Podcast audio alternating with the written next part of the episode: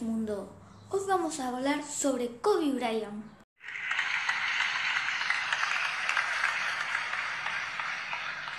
Kobe Bryant era un jugador estadounidense que disputó 20 temporadas en la NBA en Los Ángeles Lakers. Era hijo del jugador de la NBA Kobe Bryant. Kobe Bryant nació el 23 de agosto de 1978, medía 1,98 y tenía cuatro hijas llamadas Grana Bryant, Natalia Bryant, Brianna Bryant, Capri Kobe.